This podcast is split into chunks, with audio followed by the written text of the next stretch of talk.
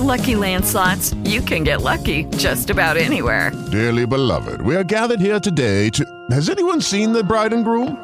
Sorry, sorry, we're here. We were getting lucky in the limo and we lost track of time. No, Lucky Land Casino, with cash prizes that add up quicker than a guest registry. In that case, I pronounce you lucky. Play for free at LuckyLandSlots.com. Daily bonuses are waiting. No purchase necessary. Void were prohibited by law. 18 plus. Terms and conditions apply. See website for details. Antenados. Antenados. Antenados. Antenados. Antenados. Olá, está no ar o Antenados aqui pela Rede Bandeirantes de Rádio, pelo aplicativo Bandplay e também radiobandeirantes.com.br. Eu sou Danilo Gobato e recebo hoje no programa Bianca Bin e Fabrício Pietro, que estão em cartaz em São Paulo, no Teatro FAAP, com o espetáculo Jardim de Inverno. Tem também um bate-papo com Yara Janra e o diretor Dan Rosseto. A atriz que comemora 40 anos de carreira está em cartaz no palco do Teatro Morumbi Shopping com a comédia Feliz Dia das Mães. Lembrando que você pode interagir conosco pelas redes sociais, arroba Danilo Gobato no Facebook, Instagram e Twitter.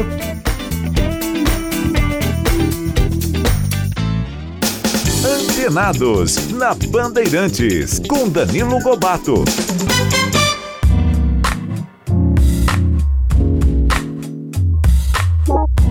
Muito bem, conforme anunciamos, estamos recebendo hoje nos estúdios da Rádio Bandeirantes em São Paulo, Bianca Bin, Fabrício Pietro. Como vocês estão? Sejam muito bem-vindos, hein? Oi, gente. Oi, Danilo. Que prazer estar aqui. Que gostoso estar aqui. Me estreia aqui no, no- no- na rádio pra conversar com você. Tô adorando. Ah, vocês dois aqui, né, recebendo pela primeira vez, né, e logo pra falar de um teatrão, né, de uma peça mesmo que eu tive a oportunidade de, de assistir de perto, de conferir, que é Jardim de Inverno, que tá em cartaz no Teatro FAAP aqui em São Paulo.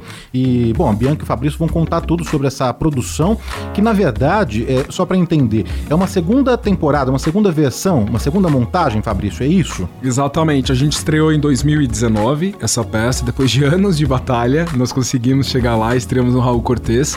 Foi uma temporada relativamente curta, foram 20 apresentações na ocasião. E aí a gente. Depois veio a questão toda da pandemia, a gente acabou né, não, não tendo como realizar a peça, a continuidade da peça, mas também serviu como prazo para que a gente conseguisse viabilizar a segunda temporada. Então agora no Teatro FAAP a gente vem com uma temporada um pouco mais sólida, são 36 apresentações, e aí que a gente está conseguindo agora, agora realmente se realizar. E também temos aí uma novidade, não é? Uma boa notícia. Depois de engatar vários protagonistas na televisão, né? Uma carreira que você construiu de, de sucesso mesmo na televisão e, e sendo uma das mais brilhantes atrizes da, da sua geração, de verdade mesmo. Agora, é, nesse papel da April, né? Que também é um papel forte no, no teatro, né, Bianca? É muito forte. A April me comove muito, a força e a potência dela enquanto mulher. E sim, obrigada pelo elogio, pela delicadeza, mas foram 40, qua- 40 14. Eu tenho apenas 31.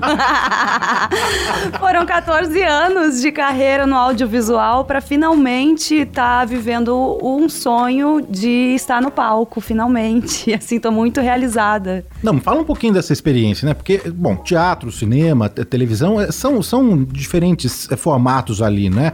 É, é, no teatro, você estava falando ali no, no sofá, no café, que é, você precisa fazer sexta, sábado, domingo, não é? A, a mesma cena, o mesmo texto, fazer da, da mesma forma, É mas que são versões diferentes, não é versões, mas é todo dia diferente, né, Bianca? Essa troca também palco-plateia, né? Sim, é todo dia contar a mesma história, mas cada dia de uma forma diferente, porque é um público diferente, porque nós também a cada minuto somos outras pessoas, né? O rio não é nunca o mesmo rio a passar, então a gente está em constante transformação e eu acho que o, o barato mesmo do teatro é esse exercício de estar presente, né? Diariamente naquelas duas horas disposta à troca, com sem cristalizar, porque também a gente tem uma tendência a, a- a cristalizar, né? A, a- a se apegar a certas certas muletas da interpretação, coisas que funcionam, mas que funcionam com uma plateia. No outro dia já não funciona mais. Então é um jogo mesmo de desapego e de exercitar o, o estar presente mesmo em cena, na troca com o outro, né? Com o parceiro que também está em constante transformação. Então é uma, é uma viagem muito louca que eu tô amando. estreou super bem. Então, bom, eu fui conferir mesmo, né? Não é ficar aqui, sabe, fazendo média com, com os convidados, não é mesmo. Mas assim, de, de verdade, não parece uma pessoa que está estreando uh, no teatro, apesar de ter tempos de, de, carreira, 14 anos de carreira no audiovisual, mas ali está no palco, que é um lugar que você está vulnerável, né? Você está exposto também uh, para aquelas pessoas no ao vivo. Na televisão, no cinema, você pode regravar, você está ali com. Tem o para, né, Danilo? Para, volta, grava de novo. Agora no teatro é a gente lidar com o inesperado a, a todo tempo, né? Quando o outro não te dá a deixa, quando você não dá a deixa pro outro, quando o negócio cai ali, não era para cair, o que, que você faz?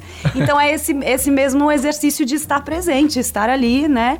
Vivo e, e respirando naquele personagem, mas principalmente presente e escutando, né? Verdadeiramente. para poder reagir a tudo isso, porque acontecem muitas coisas mesmo. A gente vai detalhar aqui pro ouvinte a história, né? O enredo, a sinopse de Jardim de Inverno, os personagens também, mas antes, Fabrício, é impressionante como uh, esse texto de 2019, que foi feita a primeira temporada, para cá, para 2022, ele não perdeu a intensidade e, e muito menos o, o, contexto, a importância da, da, mensagem, né? Porque o texto trata de uma, uma, uma fase, de um período pré-feminista, em que tem muitos debates e que a gente vê que o, o texto foi escrito em 60 e, 61, 64. 64, né? E de 64 para cá continua muito atual, né? E as discussões estão aí na televisão, eh, nas, manchetes de, de, jornais, né? A questão eh, das mulheres, do, do aborto, de outras questões que a peça trata, né, Fabrício? Exatamente. Exatamente.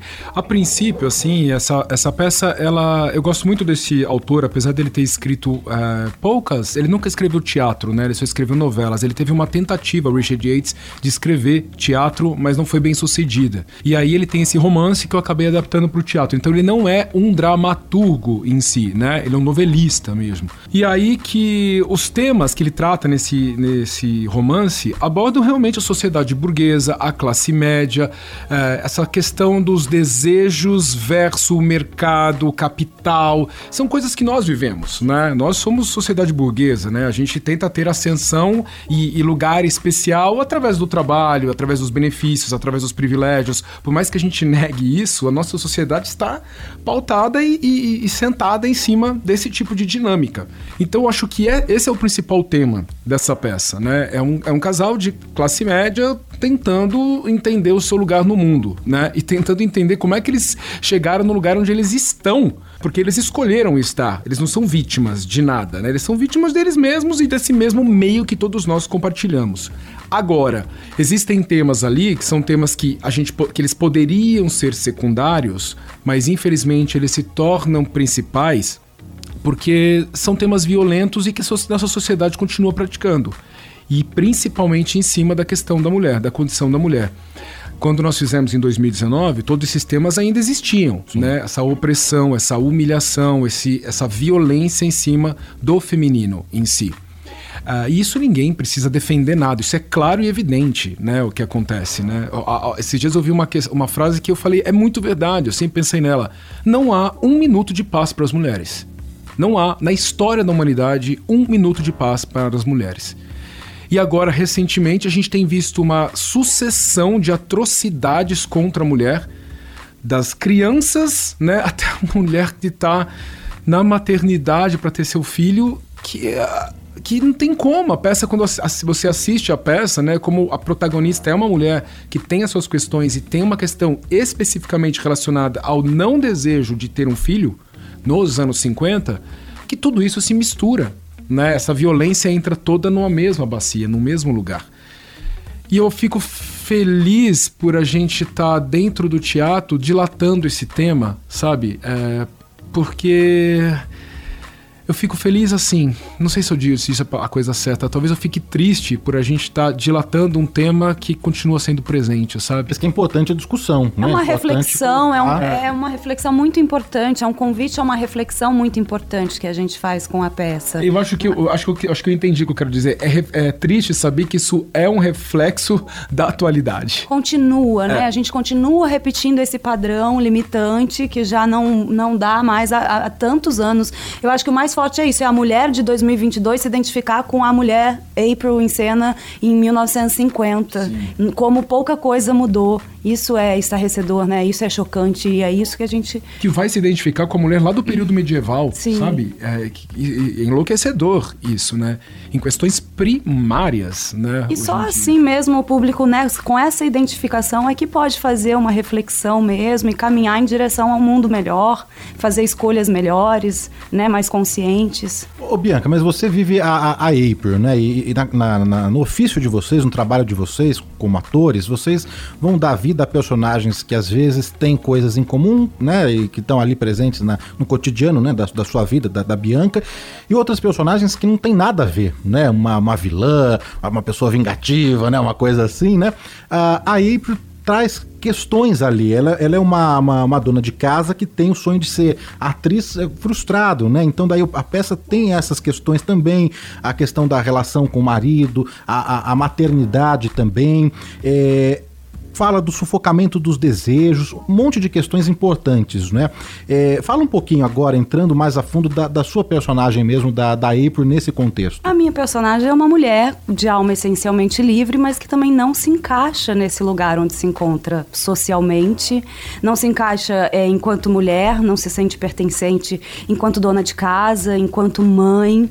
Então é uma mulher em dissonância com todos esses papéis sociais que são é, cobrados, né, impostos, né, por uma sociedade que reprime, que cerceia, que aprisiona. Então é uma mulher essencialmente livre, mas aprisionada ali naquela realidade, naquele conformismo, no peso do conformismo, né, no sufocamento dos desejos, abrindo mão da sua verdadeira autenticidade e, e- e brilho e, e autonomia para caber nas expectativas, né, para caber nesses papéis.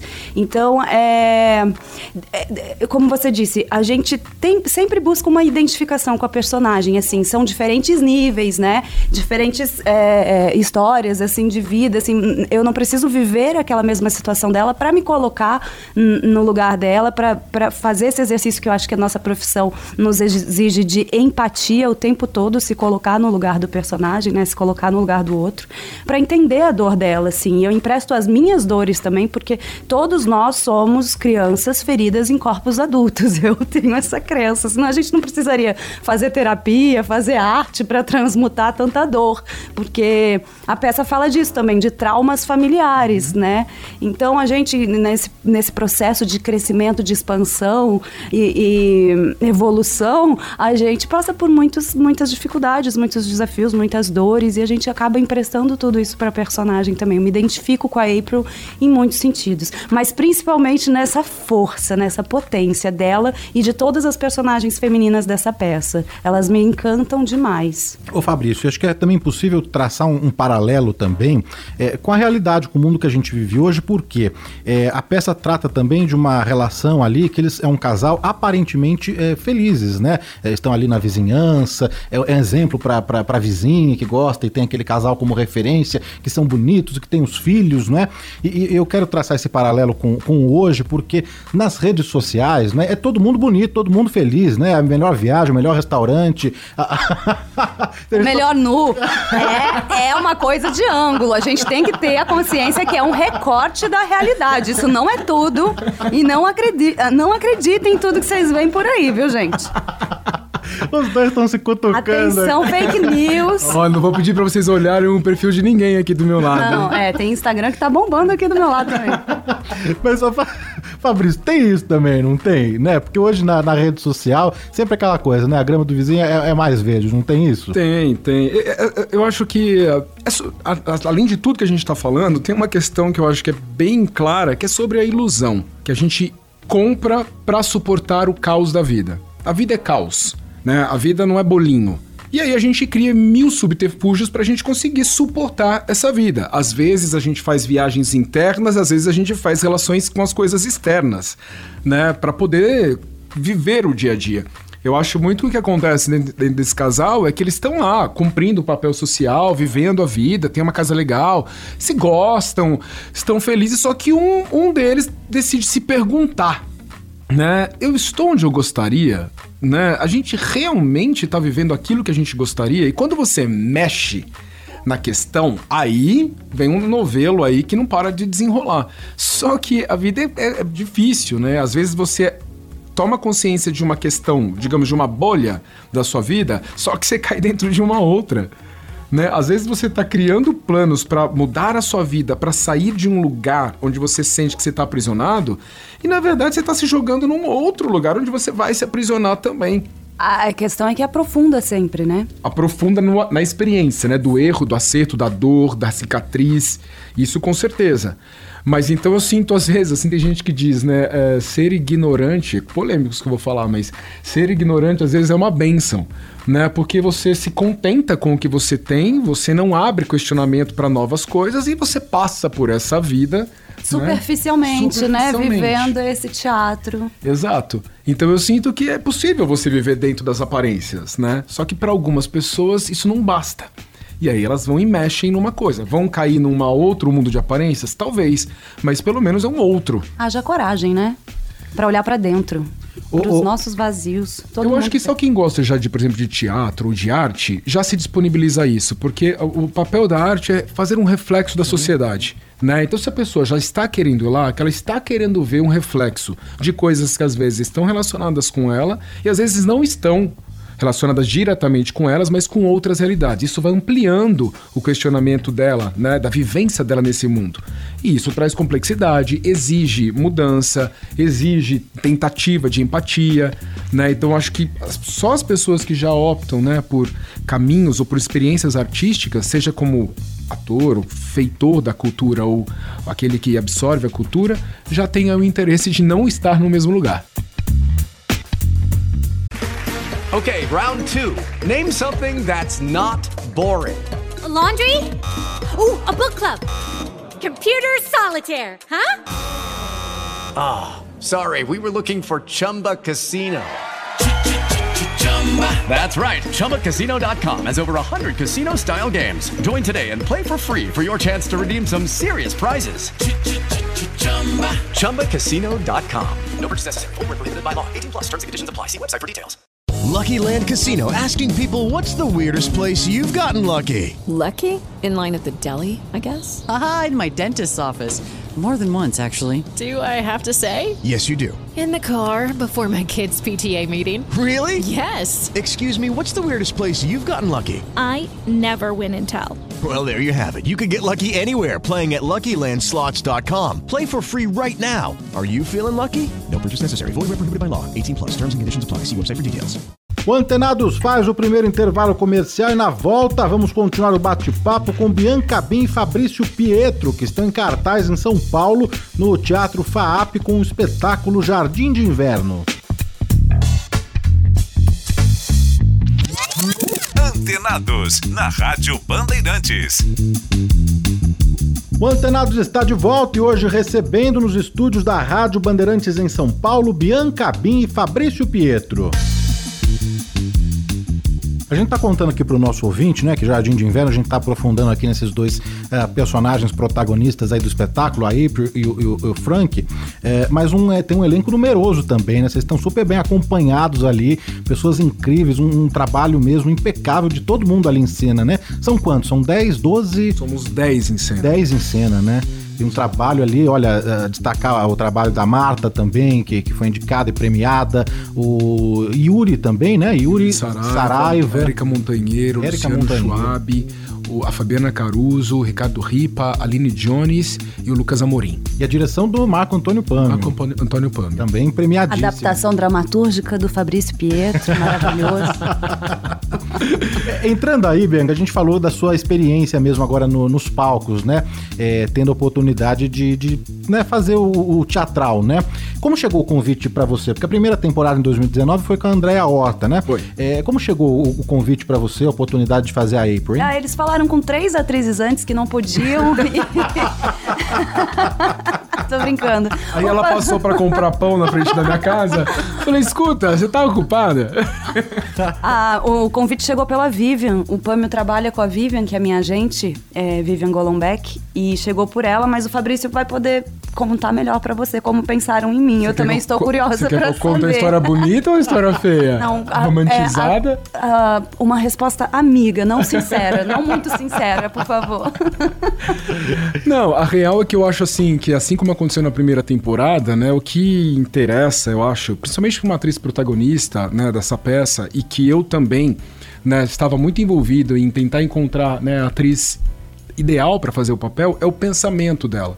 Né? Então, quando a Bianca fala que nós conversamos com outras atrizes, sim, nós conversamos com outras atrizes, mas no intuito, além de você entender a disponibilidade, que são todas atrizes muito requisitadas, geralmente estão trabalhando muito e tudo, é entender o interesse pelo teatro, porque, como você mesmo disse, né, é um lugar que às vezes elas habitam menos, pelo fato de serem muito absorvidas né, na- pela televisão, e é uma dinâmica diferente, é uma dinâmica de longo prazo, né, é uma dinâmica onde você lida com o mesmo texto todos os dias e você precisa encontrar um sabor nisso, né? Porque a na, na TV, como a, a Bi mesmo disse, você grava um dia, passou, é próximo texto.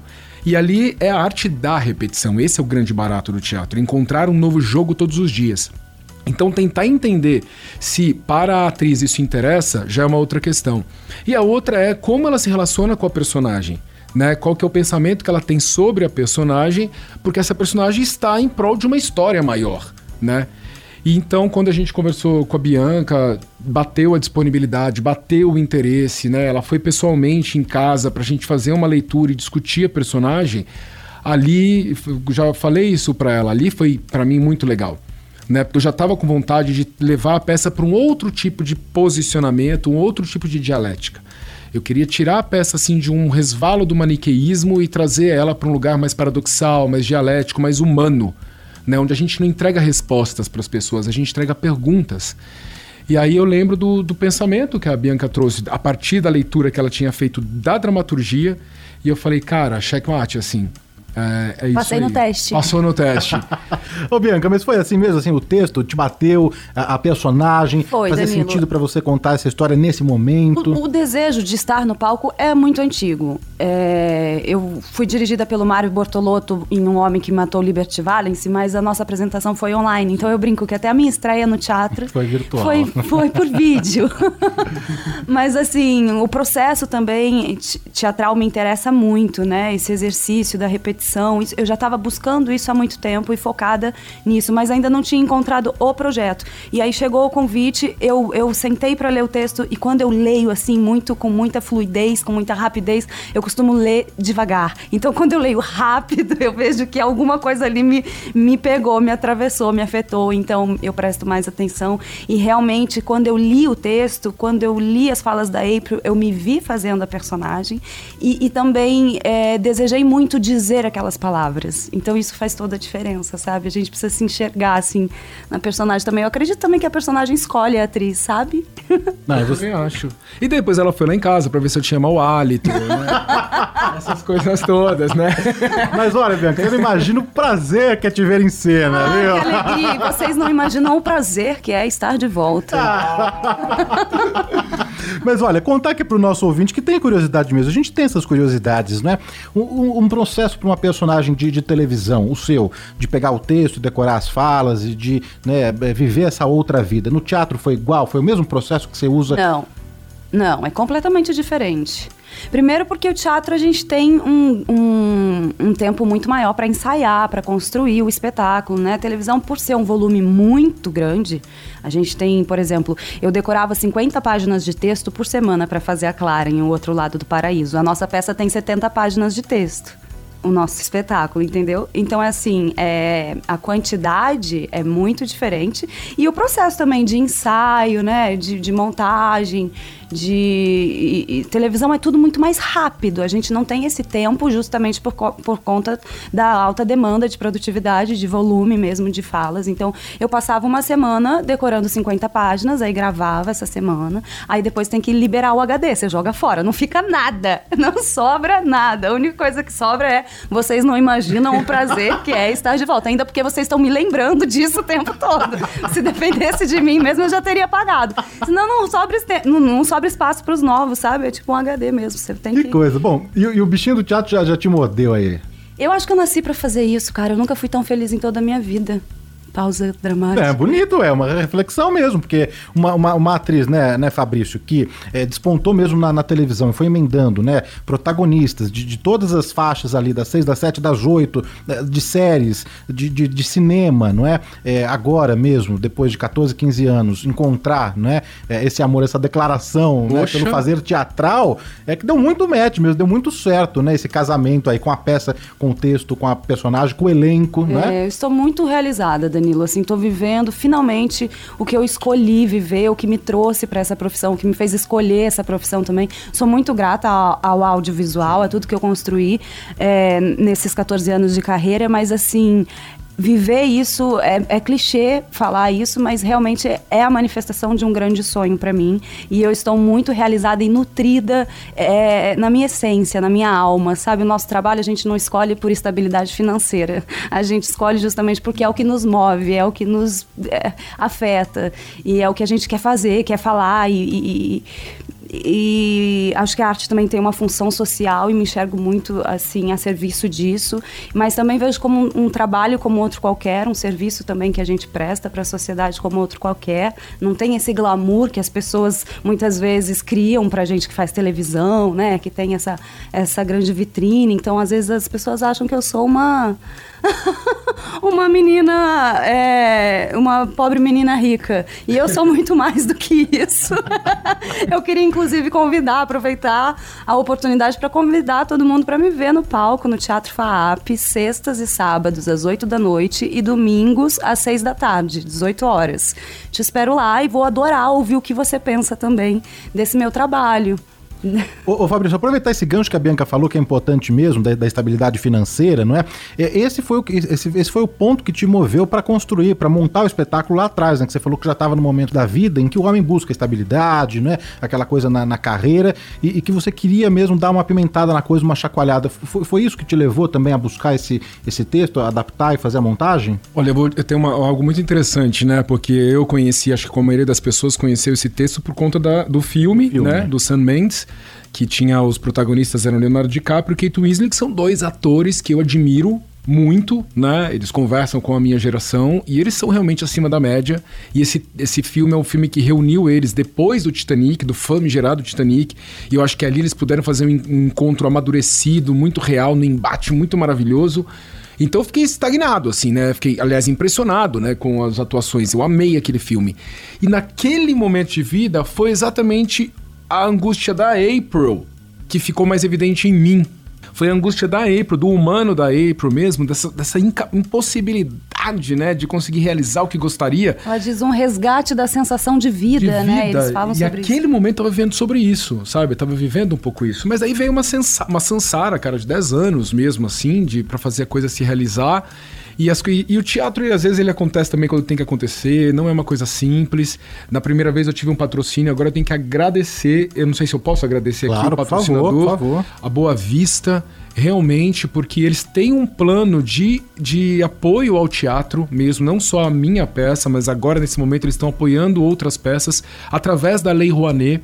Né? Então, é uma empresa interessada numa proposta que o próprio governo federal aprovou há, há anos atrás, eh, em outras, outras gestões, e que continua em voga, apesar de estar sendo muito criticada ultimamente, mal criticada, inclusive ou que seja que leva, inclusive, uma lei que foi criada para a população com uma, uma- uma- informações completamente distorcidas. Ela é uma lei que tem diretrizes muito sólidas, que para uma empresa participar ela tem que ser muito sólida, para uma produção participar ela tem que estar muito sólida ali dentro, entendendo das diretrizes. E a gente conseguiu, né, fazer. E aí sim, sabe, você poder produzir algo no teatro, né? Eu, eu, eu sou coprodutor, a, a Versa Cultural, que é a, a, proponente, a Amanda Leones, que é diretora de produção, tem experiência larga para fazer isso acontecer dentro ainda do cenário né, da, dessas leis de edital. É uma, é uma, uma, uma, uma alegria, cara, porque se você olhar a ficha técnica, assim, a gente tem lá mais de 50 nomes, sabe? De pessoas envolvidas em todas as instâncias, né? E aí você fala, poxa, é, é, é um monte de gente trabalhando, sabe, para você entregar uma possibilidade de reflexão para a sociedade. Fabrício, aproveitar e reforçar o serviço aqui para o nosso ouvinte, né? A Bianca já passou, mas Jardim de Inverno em cartaz no Teatro FAAP, sexta e sábado às 8 horas da noite e no domingo mais cedo, às 6 da tarde, às 18. Ah, o Teatro FAAP fica na FAAP, na rua Lagoas 903. Temporada a princípio até 28 de agosto é, 28 de agosto a gente torce, né, para prorrogar, para que mais pessoas tenham acesso a esse, a, a, esse texto, né, a esse debate também. Peguei aqui o Instagram da peça. A peça tem Instagram, é só seguir Peça Jardim de Inverno Underline. Lá tem todas as informações, as fotos de bastidores, a, a, as chamadas aqui também. Só acessar então Peça Jardim de Inverno Underline. Tem o, o, o link também para venda de ingressos. O ouvinte consegue encontrar os ingressos ali uh, no próprio Instagram. E separei aqui também os nudes, digo, Instagram do é, Fabrício. Eu ia falar isso. Divulga, pelo amor de Deus, o Instagram do Fabrício. Gente. Arroba. Bom, pode falar, todos. pode falar. Arroba Fabrício Pietro. Arroba Fabrício Pietro da Bianca, Bianca F. Bin. Isso, B-I-N. Bianca F. Bin. Os dois também tem, uh, estão lá no Instagram. Por quê? Além do teatro, sei que a Bianca tá com um filme já pronto, já tá em cartaz, é isso? As Verdades? As Verdades é, estreou em todos os cinemas, nos melhores cinemas do Brasil, é. no dia 30 agora. Direção do, do Zé Eduardo Belmonte. Zé Eduardo Belmonte, com grande elenco também, Lázaro comigo, Ramos, Lázaro Ramos, do... Drica Moraes, é Carlos Machado, Edivana Carvalho, Tomás Aquino, Cássia Vale, muita gente legal. Críticas super legais sobre o filme. Você precisa ver, né, amigo, Sim. também, que eu, eu quero ouvir o que você achou. você compartilhou. É um filme que conta três histórias, da, de é, três é, suspeitos de um assassinato. Isso, são três versões diferentes para um crime, exatamente. E, e não sei se na, no, no sofá lá no que a gente tava aí tomando um café, Bianca, você falou de um outro filme, não sei se pode falar. Sim, vai lançar em, em agosto, vai estrear agora é, Assalto na Paulista, que é baseado numa história real, num assalto que aconteceu mesmo na Avenida Paulista, no Banco Central. Banco Central? Bom, eu acredito que sim, mas num banco na Paulista. No banco na Paulista. Eu não lembro, porque então. tem o do Banco Central, que é outro filme, então Exato. não vamos misturar as coisas. em agosto, Assalto na Paulista, do Flávio Frederico, roteiro da Mariana Pamplona.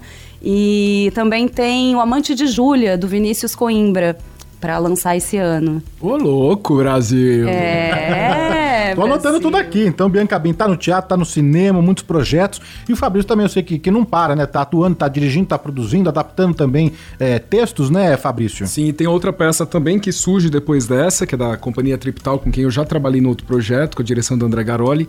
Em setembro, a gente chega com Pedreira das Almas. É um espetáculo que a gente ainda não tem um serviço específico, uhum. mas é um texto maravilhoso que foi escrito pelo Jorge de Andrade, que esse ano esse autor seria o centenário de vida dele. E é um autor que ele fez um, um, um aprofundamento sobre a história do Brasil. Né? 400 anos de história do Brasil estão divididas em todas as peças que ele criou. E essa é uma delas, né, que fala bem ali do período final do ciclo do ouro e início do ciclo do café. Uma peça que tenta trazer realmente uma historiografia da formação da nossa sociedade. Assim. Qual é o nome mesmo do espetáculo? Pedreira das Almas. Pedreira das Jorge Almas. de Andrade, com direção de André Garoli, vem aí, da Cia Tripital. Em, em São Paulo aqui? Em São Paulo também. A gente estreia em setembro, eu ainda não tenho só o teatro e as datas, mas daí segue lá no meu Instagram. Sim, a gente sempre posta as novidades no Instagram. Entre Podem um, seguir a gente um proibidão lá. e outro tem um serviço tem um lá, né, Bianca? Tem, opa! Mas deixa eu falar uma coisa pra vocês. Diga, proibidão, e, o, pro, o, proibidão, inclusive, é só pra chamar a atenção pro serviço. É lógico, né, gente? Agora vocês sacaram tudo, poxa. É o tal do engajamento. No mundo de Pra ilusões. falar de teatro, a gente tem que mostrar a bunda. É mole. Mas a gente mostra, faz com todo, né, caráter. Me compromete, parceira. Diga lá, Fabrício. Mas olha, o legal, assim, a gente tem falado aqui, a gente aprofunda no tema e realmente o Jardim de Inverno traz temas, assim, muito, muito sólidos, assim, né, e muito complexos, mas a peça plasticamente você viu, né, ele, ela assim, ela, ela é, vocês vão amar, gente, porque realmente a direção do Marco Antônio Pâmio, ele preza realmente por quase que uma coreografia. Esses 10 atores estão quase o tempo todo em cena, eles que mudam o cenário, a luz do Wagner With Lucky Land slots, you can get lucky just about anywhere. Dearly beloved, we are gathered here today to. Has anyone seen the bride and groom? Sorry, sorry, we're here. We were getting lucky in the limo and we lost track of time. No, Lucky Land Casino, with cash prizes that add up quicker than a guest registry. In that case, I pronounce you lucky. Play for free at LuckyLandSlots.com. Daily bonuses are waiting. No purchase necessary. Void were prohibited by law. 18 plus. Terms and conditions apply. See website for details.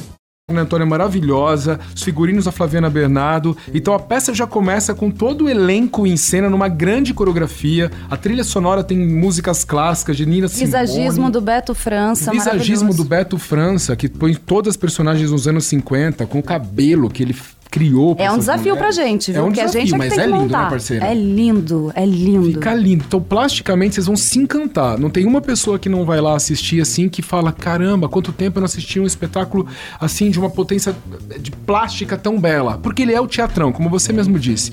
É um teatrão de história. Tem começo, meio e fim. É para o público, é com o público. A gente se emociona, a gente questiona, a gente ri, porque tem momentos cômicos maravilhosos, principalmente por conta do, da Marta Meola, do Yuri Saraiva, da Erika Montanheiro, que são um contraponto na peça, né?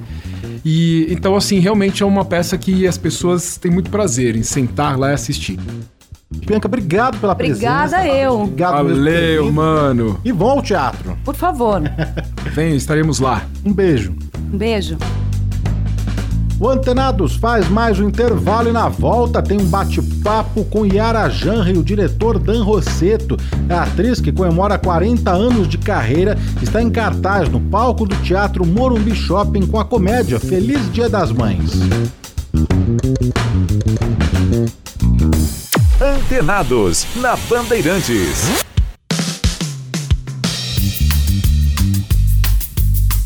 Muito bem, conforme anunciamos, estamos recebendo hoje nos estúdios da Rádio Bandeirantes em São Paulo ela, Yara e Dan Rosseto. Tudo bem, Yara? Como você tá? Dan, sejam muito bem-vindos, hein? Oi, é um prazer estar aqui com vocês, com todo mundo. Né, Dan? É, eu também agradeço o espaço pra gente poder falar um pouco do nosso trabalho. É dando o quê, hein? Você, ah, o meu nome. Ah, isso vai ser uma história, mas eu vou resumir. O meu nome é Anderson, assim como a dona Alma colocou os três filhos com as iniciais de PH, a minha mãe teve a ideia de colocar os três filhos com a letra A. Então eu sou o terceiro filho, eu sou Anderson. E eu fui trabalhar com apresentação e aí precisava de um nome que fosse um apelido. E eu não tinha apelido pra Anderson. Eu olhei numa claquete no chão, Dan. Peguei a claquete e falei pro diretor: é meu nome. Ele falou: maravilha. Resumi uma história que eu levo 10 minutos pra contar. Que legal, é. legal, não sabia. É, eu pensei que fosse o Danilo ou o Daniel, né? Mas que legal. Olha, Yara Janra e o Dan Rosseto estão aqui para falar tudo sobre o espetáculo Feliz Dia das Mães, essa comédia que está em cartaz no Teatro Morumbi Shopping aqui em São Paulo. Uma comédia deliciosa que eu tive a oportunidade de, de assistir no final de semana, já estava contando aqui para Yara nos bastidores. E essa peça que, que marca também, que celebra os 40 anos de carreira de Yara Janra, não é, Yara? Não pode falar? pode 40. sim. Uma trajetória tão bonita no é teatro. 40, eu sou bem velha mesmo. Não, é que é assim, é- é realmente, eu, eu estreiei uma peça infantil chamada Vida de Cachorro do Flávio de Souza. O Flávio de Souza é autor do Ratimbum, Castelo Ratimbum, de um monte de coisa. E eu era do grupo dele de teatro, foi a minha formação. Grupo Pod Minoga, nos Com anos Carlos 80, Moreno, é. Um Mira. grupo que veio do Naum, Alves de Souza e tal. Aí, eu tenho 40 anos, mas é, eu sou meio instável, eu faço outras coisas, eu sou.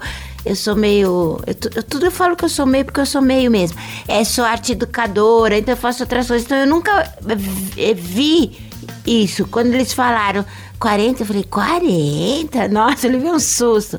E aí é isso, é por isso. Eu não tenho uma. Assim, a, a minha. ahn, a minha carreira, assim. Você não vai marcando a sua carreira assim dessa forma. É, né? eu não vou marcando. Eu não. Eu. Eu, eu, eu, eu, não tive uma visão assim para administrá-la adequadamente. Então eu fui fazendo um pouco de cada coisa, assim. Então eu, eu, sempre, eu me assustei um pouco, mas sim, eu tenho. Ah, mas olha, é importante mesmo a gente celebrar e celebrar no palco, né? Ainda mais com uma comédia, assim, num momento tão, tão difícil, nessa retomada do setor criativo, do setor cultural.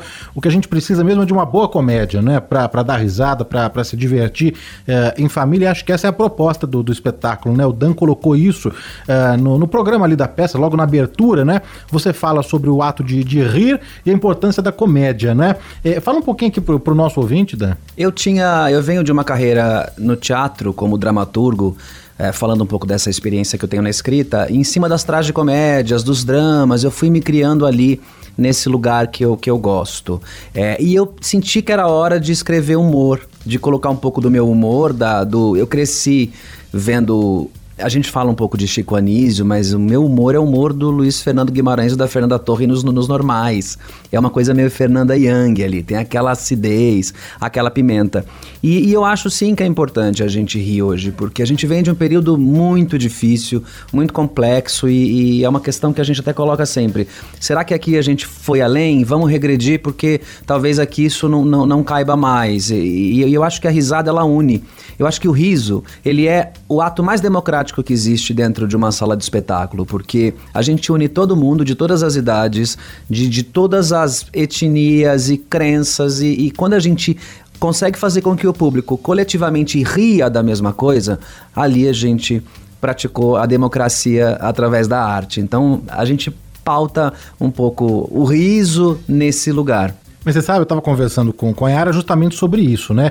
É, da, da comédia, que a gente vai se identificando, não é? Ora com os personagens, ou então com as situações, né? Falei para você que eu não tenho uma família numerosa, então desse, dessa ótica, assim, eu não me identifico, né? Uma família com muitos irmãos é, e tios e todo mundo. Mas é, tem os personagens e tem as situações também, né? Antes da gente entrar é, na sua personagem, na Dona Alma, vamos contar e dividir aqui para o nosso ouvinte um pouquinho do enredo, do que se trata a peça, Yara. Feliz Dia das Mães é um almoço, né? De Dia das Mães, como tantos que tem na, nas famílias brasileiras, né? Fala aí, Dan, vai. É uma data que eles comemoram, e aí já dando algum tipo de spoiler, eles comemoram todos os domingos. Porque a Dona Alma é a única data comemorativa que ela consegue se lembrar. É uma então, senhora que já tá com uma idade avançada. Tá com uma idade avançada. E como ela tá perdendo a memória, então a família se une em prol desse dia, dessa comemoração, para tentar fazer um resgate mesmo familiar. Só que eles estão exaustos, cansados. E um aí... monte de problemas, né? Conflitos. É. E, e, ela vai tocando, mas ela, ela, e ela tem lapsos de memória onde ela esquece mesmo, né? Mas eu brinco, né? Tem momentos que eu até falo com o elenco que, que quem será que está mais lúcido, né? Porque chega uma hora que a família entra numa, numa discussão e você vê a personagem da Yara, que é a dona Alma ali sentada tão tranquila, e de repente você fala, qual o tamanho do problema? Talvez é a gente que crie, que se crie, né? Que, que, que ferva o caldeirão diante de um problema. Eu acho ela muito lúcida. ela é ótima, maravilhosa, e essa família que inferniza. Não, ela é uma, uma figura mesmo. Tem, tem momentos ali engraçadíssimos mesmo do, do espetáculo. E é uma família numerosa, né? É, é, eu li ali no programa que, na verdade, você não, não, se inspirou na sua família, mas você trouxe alguns elementos daí, da, da sua experiência, do seu convívio, não foi? Sim. A dele é, é mais numerosa. É muito grande. A minha mãe, a, a, parte materna da minha família, ela teve 11 irmãos. Então é uma família de primos, tias e, e, e, e ali eu me inspiro na, na, minha família mesmo, assim. A família da Dona Alma é um pouco a, a árvore árvore genealógica da minha família. Nós somos em três irmãos, tem uma irmã do meio. Então eu falei, não. Se eu vou escrever humor, eu tenho que me colocar ali de alguma forma. Eu tenho que pegar a estrutura familiar que é a de casa e colocar ali. Tanto que tem frases da minha mãe, coisas da minha irmã, posicionamentos, porque eu falei, não, já que é pra, que é pra tirar a máscara, porque a do drama eu vou com facilidade, agora já que é pra tirar a máscara do humor, que seja a minha primeiro. E, ô, ô, Yara, quando você recebeu, bom, o texto e direção é do Dan, né? Quando você recebeu o convite, né? E que você recebeu ali a história, é, e que você viu também a história de vida da Dona Alma, o que mais te chamou a atenção e a vontade de viver essa vida, de interpretar aí, encarar a, a Dona Alma, hein? Ah, eu, eu, eu acho que foi o humor, né? A comédia, que eu adoro fazer comédia. E acho que foi um, é um personagem legal. E eu, e eu quis mostrar que eu falo uma, uma frase, falo, a velhice não existe. Eu quis mostrar porque e- tem uma hora assim que a gente chega com 50, 60 anos, fica todo mundo, a senhora não sei o que, a senhora não sei o que lá. Aí deixa que eu carrego. de- Ah, vá. que velhice não é. Sabe? Daí você fica assim. Então é legal falar sobre a velhice e nesse bando de gente que tá- é todo mundo ah, confuso, atrapalhado, todo mundo tem dúvida, todo mundo esquece, todo mundo sabe. não- Claro, a velhice você vai perdendo várias coisas cognitivas tal e um monte de problemas, né? Mas a velhice não existe, existe doenças. Mas a velhice mesmo, tem pessoas que são super lúcidas. O Niemeyer faleceu com cento e poucos anos, né? A Tomi Otaki, maravilhosa. Então, é, não, eu tô dando exemplos assim que a gente conhece. Que, mas Em cada família tem em um. cada né? família vai ter. um. Então foi isso que me, assim, eu falei, ah, que legal, tal. Eu achei legal, achei bacana.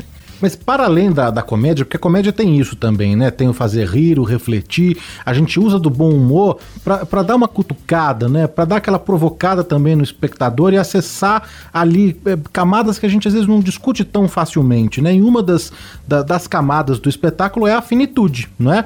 A- a- essa questão que a Yara tá, tá colocando da, da velhice, de enxergar eh, a pessoa da melhor idade que falam hoje, né? Eh, É. Dessa forma, né? Uma pessoa que fica ali isolada, à margem mesmo.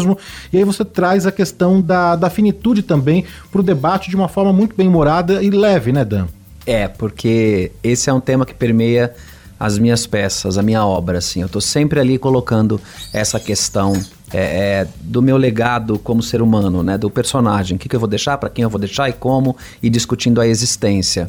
E, e eu trouxe essa questão, porque a, a questão da morte, né? A, a velhice, a morte, a finitude, a, a gente não conversa sobre isso. Então eu gosto quando a dona Alma dá um checkmate na família.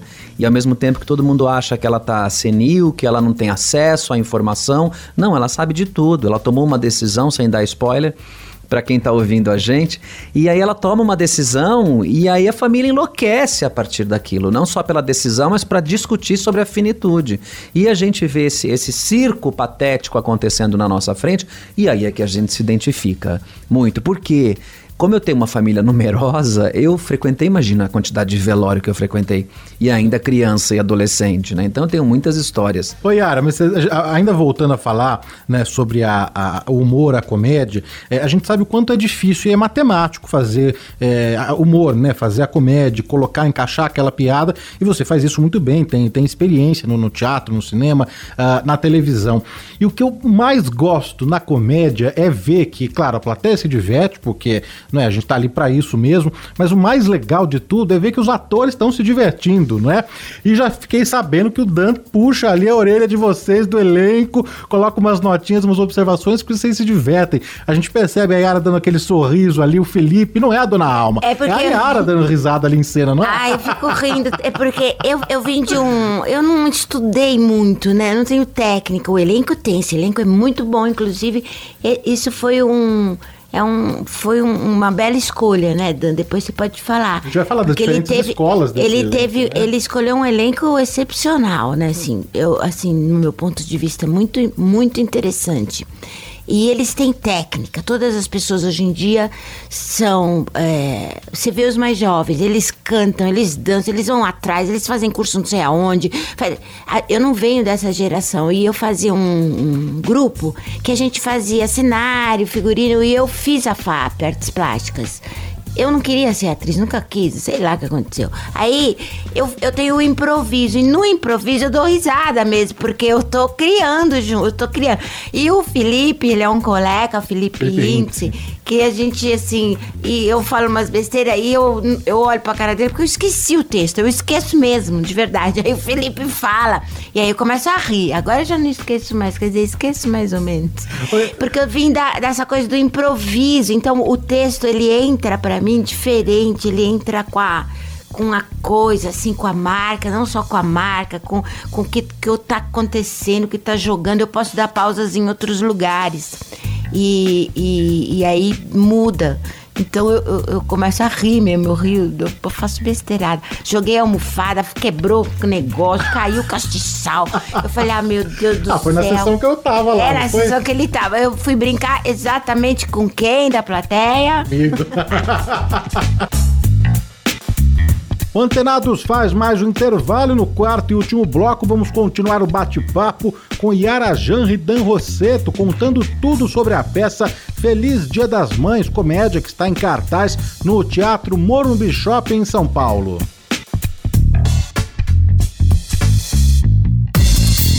Continuamos antenados na Bandeirantes. O Antenados está de volta e hoje recebendo a atriz Yara Janri e o diretor Dan Rosseto. Oi, Yara, mas vamos lá. É, do elenco, porque a gente vê uma química mesmo, né? E tudo, tudo funciona, né? Você já tinha trabalhado com, com alguém do- dos meninos? Não. Vanessa, Ivan, Felipe, com Não, alguém? só Não, com o né? Né? Comigo já. Com você já. A gente vem de uma experiência em 2019 de um espetáculo chamado Visceral. Foi onde eu conheci a Yara e eu tava escrevendo o. Tava ali escrevendo Feliz Dia das Mães, que a Dona Alma também tem uma inspiração muito forte na Dercy Gonçalves, porque a Dercy tinha. Ela vinha com um palavrão, que era, uma, que era um escudo, né? Ao mesmo tempo, é, é, é, e uma forma de ser notada, e, e na sequência ela trazia um ensinamento. E, e aí foi muito, muito maluco essa nossa aproximação, porque a gente estava trabalhando. E eu tava escrevendo Feliz Dia das Mães. E eu fui assistir tudo que tinha da Dercy na época. E num Roda Viva de 86, 87, estava Yara Janra entrevistando a Dercy. E aí eu falei: Ai, eu não sabia nem o Você que não falar, quer ler comigo esse vergonha." texto? E aí foi onde a gente já se reservou para esse trabalho. Ah, então já desde 2019, então que vocês já estão estudando Segurando, e, é. e- Ah, legal. Entendendo como fazer, esperando o momento para poder colocar no palco. Então você já tinha a figura da Yara. Já, ela já estava no projeto. E, e os outros, que vêm de escolas completamente diferentes? É. Conheço muito bem o Ivan, do- dos musicais principalmente, né? Mas às vezes tem isso, né, Yara? A pessoa, a gente aca- acaba rotulando. É, outro dia eu gravei com o Matheus Ribeiro, que tá em cartaz com o Peter Pan, é, no Teatro Alfa, um musical, e fez outros musicais também, Sweeney Todd. E, e aí ele abriu aquelas caixinhas de, de pergunta nas redes sociais, e, e um lá, um fã perguntou, né? Ah, quando que você vai pra televisão, fazer novela, fazer uma série? E, e ele, num desabafo, falou que... ah, as produções, né, acabam rotulando e colocando você num- numa caixinha. Então, por que não o Ivan fazer um teatro de prosa? Olha. né? É, então, como que você chegou a esse elenco ainda? Eu e o Fábio Câmara, que é produtor, a gente trabalha junto já desde 2010, mais ou menos, e a gente senta para fazer essa escolha. E ela é muito matemática também. E essas diferentes escolas, elas a gente quis provocar para ver como, como aconteceria isso no palco. E tem sido muito, muito incrível, porque é, eu já tinha trabalhado com a Nicole E com a Larissa Ferrara, e eu fui trazendo atores que eu sabia que tinham aquela temperatura. A Nicole é muito técnica. E aí, é misturar a Nicole com a Yara é maravilhoso. atores. Sabe? Então, é- é essas escolas também, porque a gente estuda, estuda, estuda. A Larissa. Mas quando a gente vai fazer a receita é que a gente entende como ela vai ficar. Se ela é saborosa, salgada, amarga. Então, eu acho que é no palco que muitas vezes o ator acaba colocando em prática tudo aquilo que ele estuda. Então, misturar essas escolas. E o Ivan chegou pra gente justamente como esse nome de. Cara, nunca fez. Ele tava desesperado, Ivan, porque ele nunca não subiu no palco para não cantar. E olha a experiência que ele tem, né? Ele fazia teatro, ele fez a Madrinha Embriagada, ele era o Homem da Poltrona, ele fi- ficou em cartaz um ano, de, de quarta a domingo. Então, é um ator super experiente com o público, sabe jogar, mas quando ele não tem a música ali, ele, ele e eu falei, vamos. Então, esse, o Hintze, que já, já tínhamos produzido ele no espetáculo em 2016, então a gente também gosta de estar entre amigos, porque... E a Larissa? Ah, a Larissa Ferrara, que eu falei que eu tinha trabalhado com ela já, acho que é a quarta produção que a gente tá com a Larissa. Então, É, a Vanessa Goulart também. Agora a Vanessa, que já tem um desejo de trabalhar já há bastante tempo. E aí a gente foi trazendo, cada um de um Trace? lugar. O Trace, que é um ator que eu não conhecia, assim, conheço que é da minha geração, mas a gente não tinha trabalhado juntos. E é uma mistura boa. Daniel Ortega é um elencão, assim. E, e eles se divertem mesmo. Eu libero, mas eu fico de olho. eu fico de olho. Ó, então, diretor, aqui entregar. Quem do elenco é mais caqueiro, hein? Menino, você sabe que. Yara Janra! A Yara não, a Yara não, a Yara não, Não? põe caco, a Yara gosta de se divertir. Mas eu ainda não consegui enxergar os caqueiros, não. Sabe por quê? Porque, ele, como eu vejo do fundo, eles me dizem que às vezes é um cochicho ou outro que sobre, coisa que eu não ouço. Mas ne- nessa peça especificamente, o texto é tão amarrado, e eu imagino que dá vontade de falar, de responder tudo, que às vezes um caco fora de lugar Caco, Caco ainda não. Acho que tem umas interjeições, um, um palavrãozinho a mais, uma besteirinha a mais, mas é bem. É, é que tem, é muito encaixe. O Dan, ele tem uma direção completamente marcadinha, né? Eu, eu fiquei solta, ele me deixou solta, só fiquei, eu só faço palhaçada. Até hoje não sei o que eu tô fazendo. Não, a dona Alma, a dona Alma que é a alma do, do espetáculo. Não, não, não. Acho não, que a alma é a relação da, das duas, né? Da neta aí com a, a alma, né? É o grande mote, né? É, se confessa as gerações se encontram. É, a relação é da família, né? É sobre uma família. Olha, reforçar aqui pro nosso ouvinte o serviço. A gente tá falando dessa comédia deliciosa que tá em cartaz aqui em São Paulo, então passar aqui o serviço completo. Feliz Dia das Mães no Teatro Morumbi Shopping. A princípio até 28 de agosto a gente torce, né, que o espetáculo possa rodar mesmo, uh, ir para outras cidades também. Temporada sexta e sábado às 20 horas, 8 horas da noite. E no domingo às 19, 7 da noite, os ingressos você encontra no simpla.com.br ou direto na bilheteria do, do teatro que fica dentro do shopping Morumbi. Dá para jantar, dá para fazer compra e ainda assistir é, uma boa peça de teatro. E ainda tem também, passar aqui para o nosso ouvinte, o Instagram, uh, que você pode ali conferir os depoimentos, os bastidores. Outro dia eu tava lá, cheguei cedo, falei pra Yara, eu cheguei cedo de Sorocaba, foi no domingo, fui direto pro teatro. E o teatro já tava aberto, fiquei lá na, nas poltronas, né? E aí até acompanhei uma live, vocês ali se aquecendo né? Fazendo, uma, fazendo uma, uma, preparação vocal. Então é só seguir o Instagram. Feliz Dia das Mães Underline a comédia. Feliz Dia das Mães Underline a comédia. Porque lá tem os bastidores, tem as fotos, tem o serviço, é, tem tudo que você precisa saber da, da peça, o link para comprar o, o, os ingressos, né? E, e, realmente muito divertido. O Dan, você falou que você fica ali é, em outras peças, mas sempre com a comédia ali pairando, né? Mas essa é a primeira comédia assim rasgada, então, que você faz é, mesmo? É o primeiro gênero, a comédia mesmo que eu, que eu assino. E aí sempre tem aquela atenção, né? Porque no drama, as pessoas assistem em silêncio, elas podem estar odiando, mas elas estão ali respeitando todo o horror que está acontecendo no palco. Agora, a comédia, meu amigo, se não vem a resposta do público, a gente diz, aí, será que isso não funciona? Aí vai perdendo um pouco a energia, né? Porque é, é, a gente faz, mesmo que a gente não tenha, não esteja fazendo para rir, ela tá sendo foi escrita para com humor. E agora o humor fica no limite pra gente também não engrossar ele.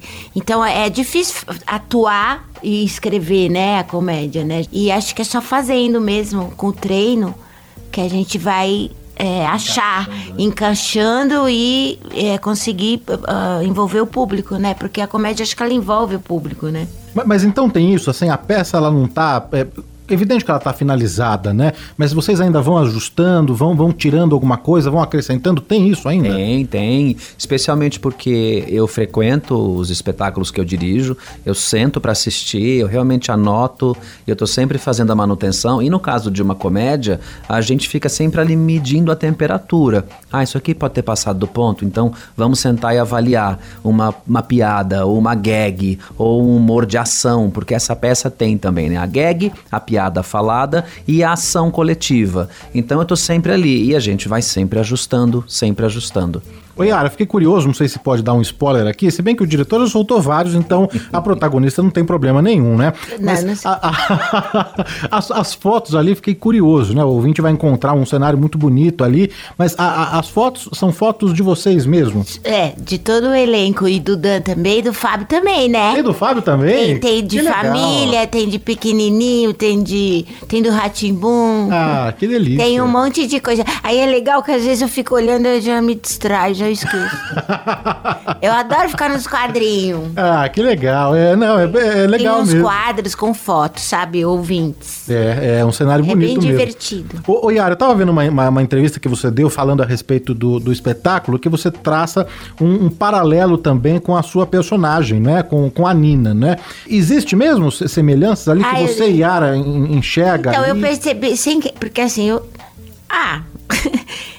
desde o início eu falei para você, eu não fui muito de estudar, né, interpretação. Então, eu faço as coisas que eu sei fazer, assim. É, eu não sou uma atriz, assim, que tem uma gama de, de atuação enorme. Tem coisa que eu não sei fazer mesmo. E a Nina, ela vem, porque acho que a minha voz remete muito. Eu fiz muito criança.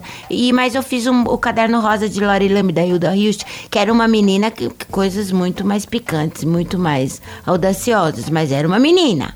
Então é, é muito fácil. E aí, às vezes, um dia eu saí assim e falei, nossa, eu fiz uma coisa igualzinha ao que eu fazia no Ratimbum lá. Era um gesto assim? É, era uma brincadeira, o pé, coisa. Eu falei, nossa, veio aquela coisa assim, sabe, uma memória, uma lembrança, um flashback, assim.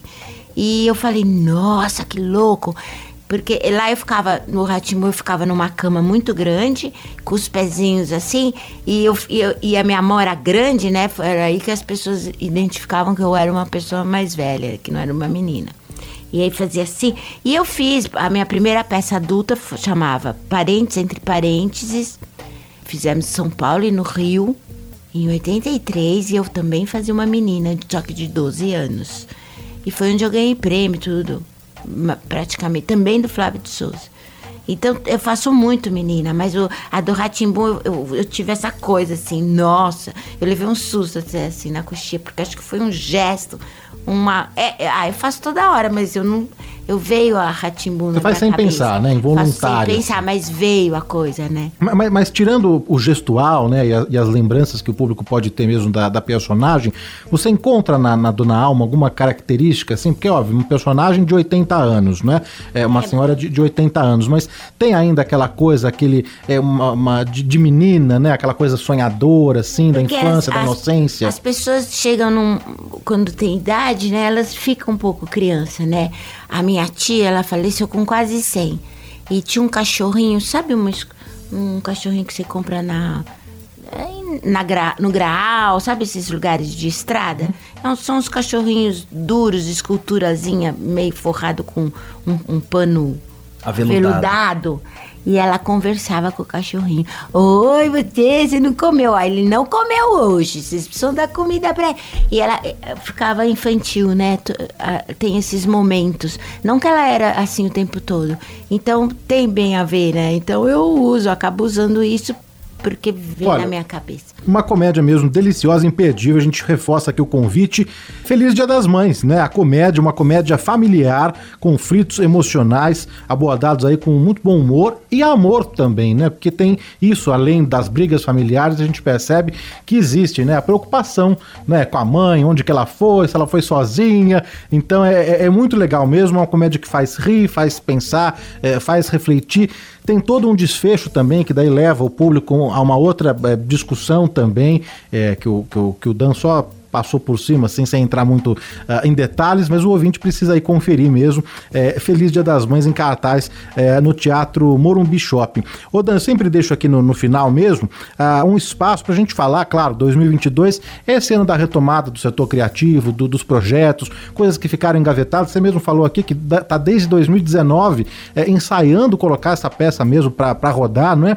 O que, que você tem, né, além de, de Feliz Dia das Mães, que é o seu foco agora, você está concentrado nisso, está estreando esse espetáculo, mas o que, que você já tem aí, que eu sei que você não para, tem muitos projetos, o que, que você pode adiantar aqui para o nosso ouvinte? A gente continua, é, eu continuo pesquisando para o Teatro Humor, eu tenho um outro texto escrito de comédia. Pronto, já? do ano passado, que eu sentei e escrevi em 15 dias, a Yara leu. Esse, é, esse é comédia mesmo. Esse não tem. A grande lição dele é o que você faria por um amigo. O Feliz Dia das Mães ainda tem a moral da história, tem a família. Esse outro é uma comédia mesmo. Então eu venho investigando esse, esse setor. E a gente tem alguns projetos, eu Fábio, tem uma série que eu escrevi, que eu escrevi um roteiro de uma série biográfica do Chitãozinho Chororó, que, que estreia agora no final do ano, em comemoração aos 50 Legal. anos. Fui pro audiovisual também na pandemia, por conta do teatro.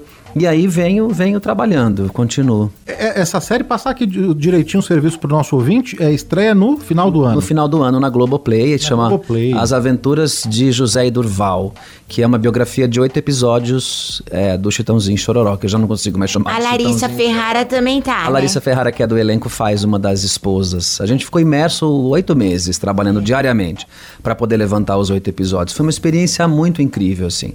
Do, audiovisual. Mas segue mais pra linha assim de documentário? Então Não, tem a é, é, é deles? uma, é uma- não, uma- não, é uma, é um- uma dramatização. É uma, é um- são Contando a atores. história. Os Ah, irmãos legal. Simas fazem o Titãozinho Chororó, que é José e Durval. É uma série incrivelmente linda, assim.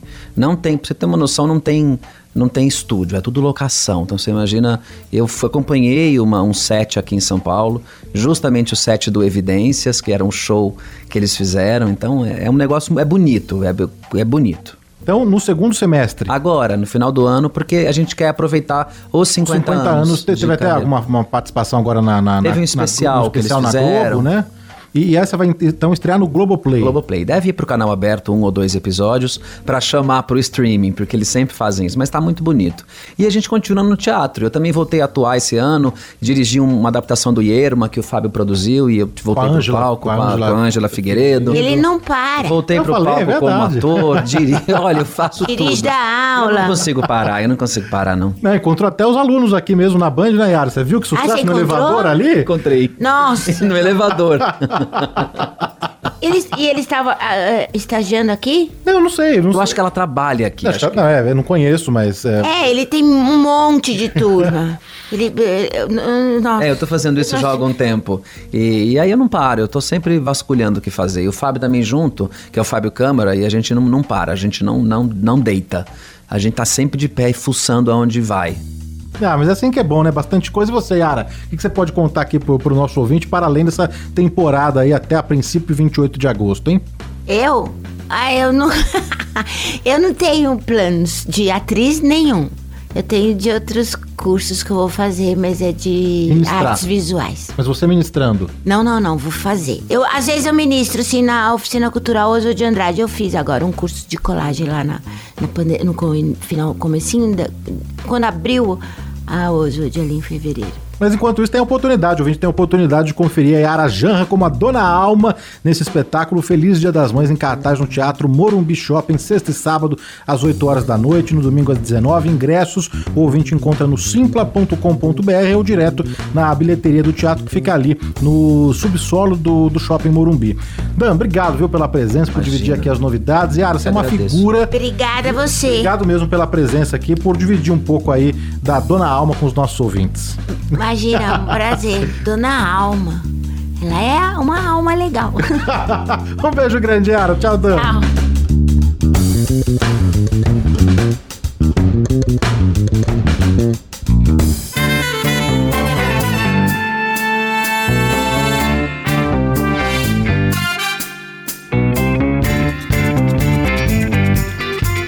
Ponto final na edição de hoje do Antenados. Não deixe de seguir o programa no seu agregador de podcast favorito. É só pesquisar por Programa Antenados no Spotify, Deezer, TuneIn, Apple Podcast e ouvir quantas vezes quiser.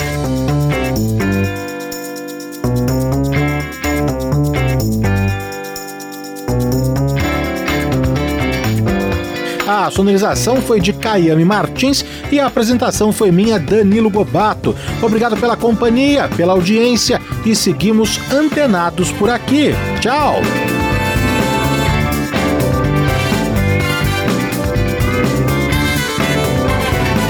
Antenados, na Bandeirantes.